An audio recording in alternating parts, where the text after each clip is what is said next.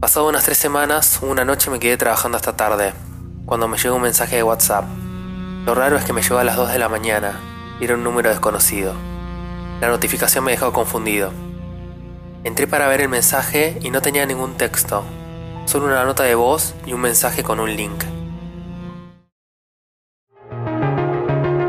Bienvenidos a Cuentos Cortos, acá Tommy de este lado. Si te gusta el podcast, no te olvides de suscribirte para enterarte cuando sale un nuevo episodio y además compartirlo en las redes sociales que ayuda un montón a que siga creciendo la comunidad. Arrobame como Tommy on the Rocks, tanto en Twitter como en Instagram. Y si te gusta mucho, pero mucho el podcast, también puedes tener los cuentos en formato ebook. Sí, si vas acá a la descripción, vas a encontrar un link de compra. Es una recopilación de algunos de los cuentos que ya escuchaste acá, pero tiene ilustraciones, aparte un texto curado. Y vas a encontrar los primeros tres capítulos de una obra inédita de misterio y policial entre dos mundos. Así tenés una nueva manera de conocer cuentos cortos de gente random y además puedes ayudar a que siga creciendo el podcast. Ahora sí, te dejo con el episodio.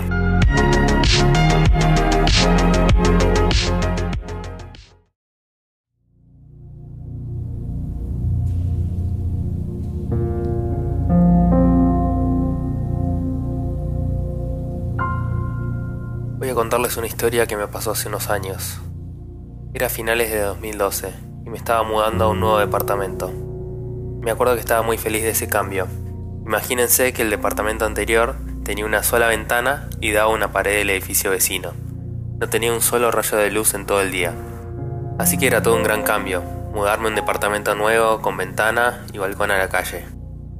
Llegó el día de la mudanza y estaba muy ansioso. A la noche casi no dormí, intentando dejar todo preparado para el día siguiente.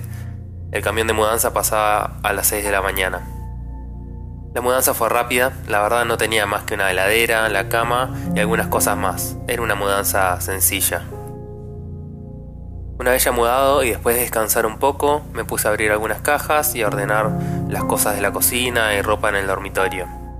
Mientras guardaba la ropa en el armario, noté que en el cajón de abajo de todo no cerraba bien. Cuando intentaba cerrarlo es como que algo hacía tope en el fondo. Me agaché al piso para intentar destrabarlo, sacando el cajón del compartimiento, cuando vi que había un objeto negro alargado. Estiré mi mano para ver qué era. Era un celular viejo, de esos Nokia que estaban de moda hace varios años, mucho antes de los smartphones. Evidentemente se había caído detrás de uno de los cajones y estaba ahí perdido hace mucho tiempo. Lo primero que hice fue intentar prenderlo, aunque dudaba que tenga batería. Para mi sorpresa, encendió sin problemas.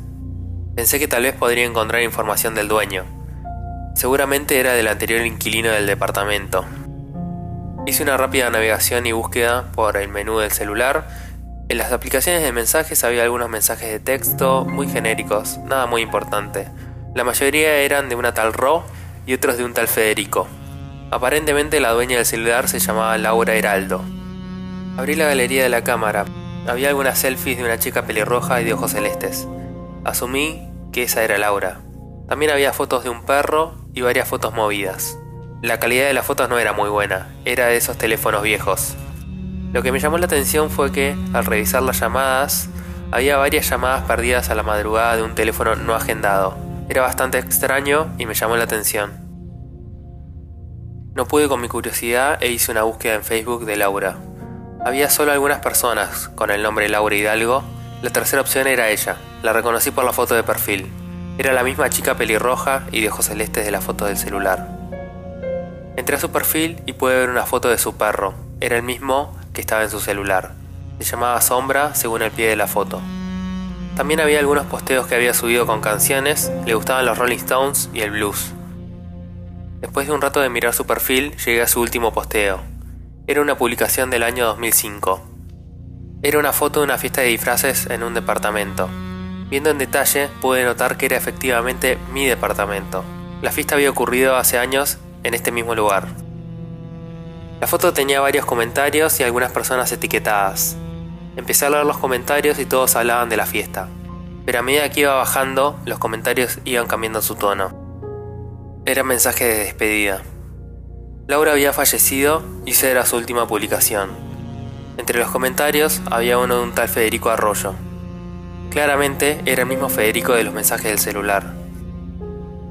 En la foto de la fiesta estaba sentado y abrazando a Laura. Parecía como que era su novio o un amigo muy cercano. Intenté entrar a su perfil, pero al hacer clic me tiraba error, como que el perfil estaba cerrado o había sido eliminada la cuenta. Del otro lado, también abrazando a Laura en la foto, había una chica. Estaba etiquetada como Rocío Olivera. Era obvio que era la ro de los mensajes. Ella tenía la cuenta activa, pero la tenía en privado. Le mandé un mensaje contándole que había encontrado un viejo celular de Laura y le dejé mi teléfono por si acaso. Yo no uso mucho Facebook, así que la mejor forma de contactarme era por teléfono. Pasaron unos días y me ganó la curiosidad. No podía sacarme el tema de la cabeza. Volví a entrar a Facebook para ver si tenía alguna respuesta de Rocío, pero ni siquiera había leído el mensaje.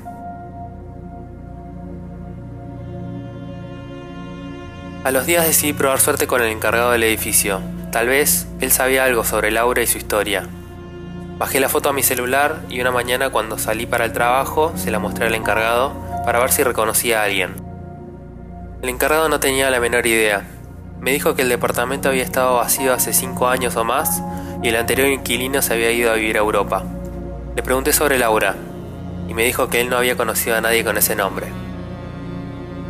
A la semana ya me había olvidado del tema, hasta que un fin de semana me dispuse a terminar de ordenar la ropa del armario. Todavía tenía algo de ropa en valijas y algunas cajas.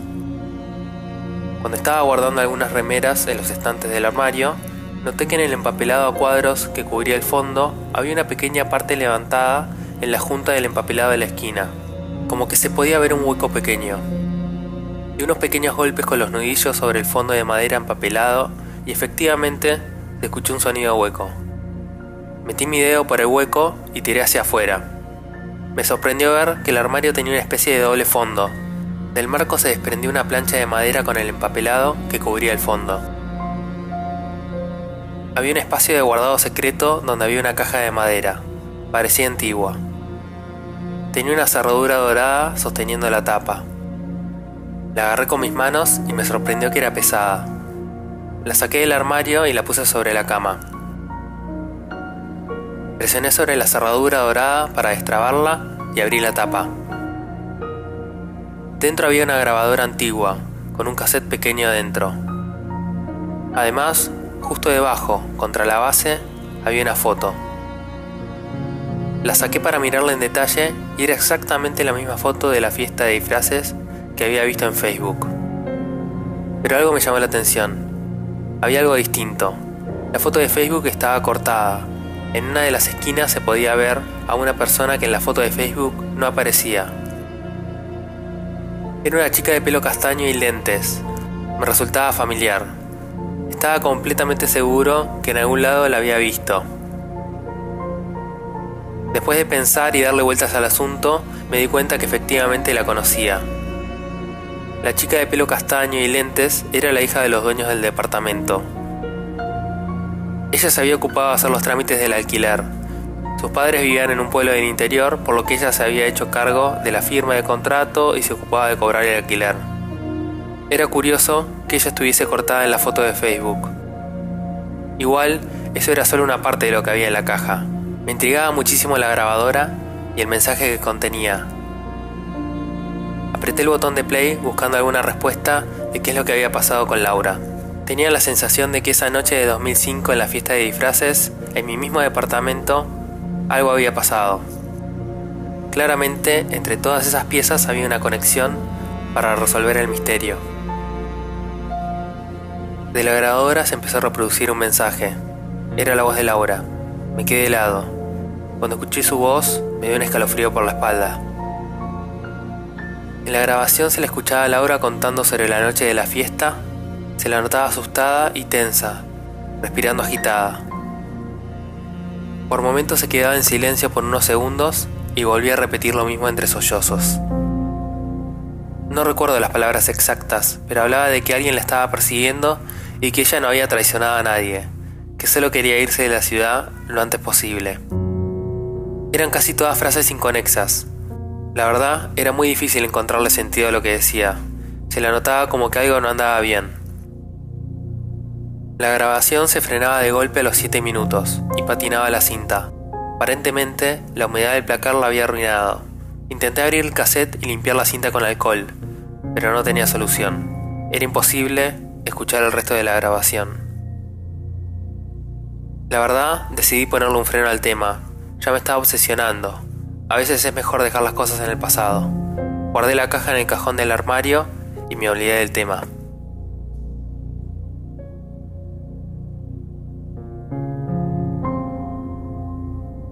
Pasó un mes y llegó el día de ir a pagar el alquiler a la hija de los dueños. Ahí fue que recordé la foto de la caja. Era mi oportunidad para preguntarle sobre Laura. Claramente se habían conocido y había estado el día de la fiesta de disfraces. Llegué a la casa y me hizo pasar al living. Le hice el pago del alquiler y después de hablar sobre los impuestos y las facturas del mes, le mencioné el tema. Le mostré la foto de la fiesta y le conté que la había encontrado en el departamento.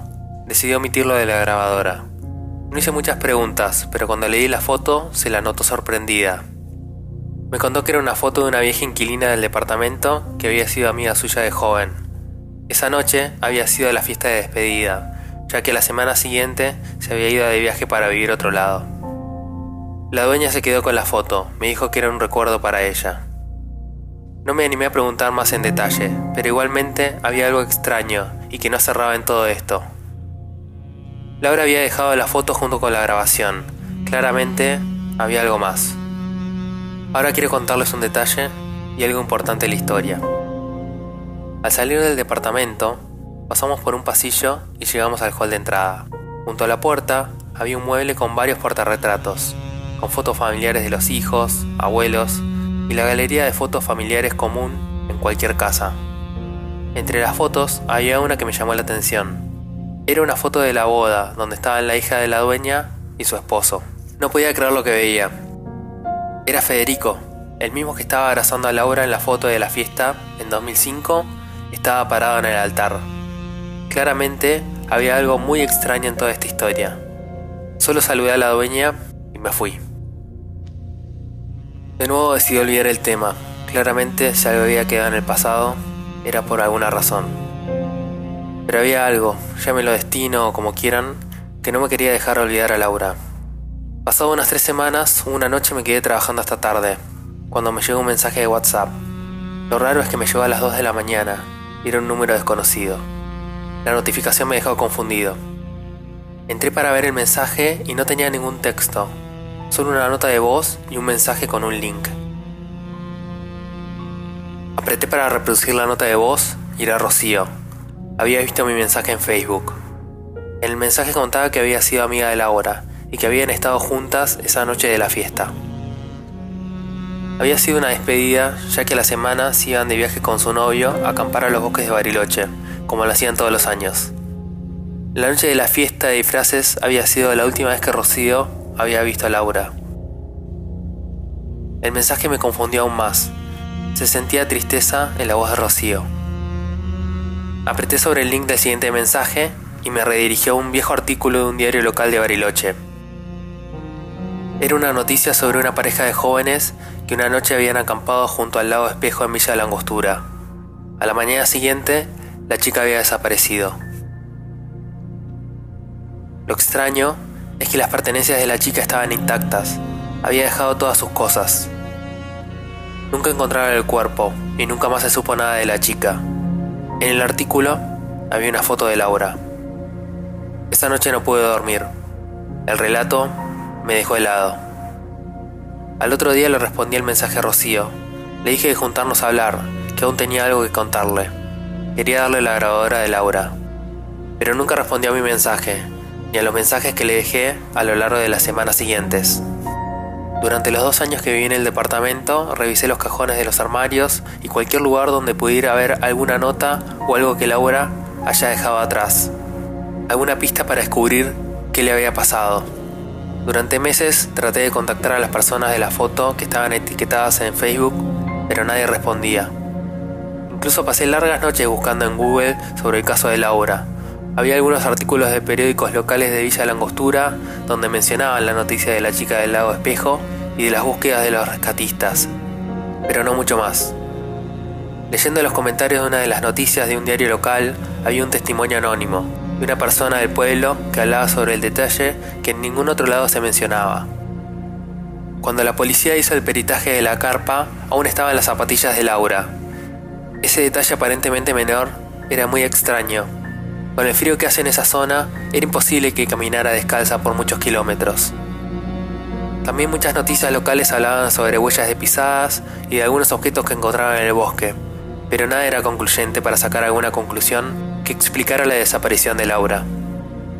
Al mes de ocurrida la desaparición, las búsquedas dejaron de hacerse y el caso de Laura terminó en el olvido.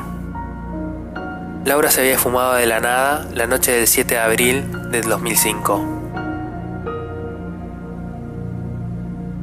Viví durante dos años en ese departamento y todos los meses fui a pagar el alquiler a la hija de la dueña.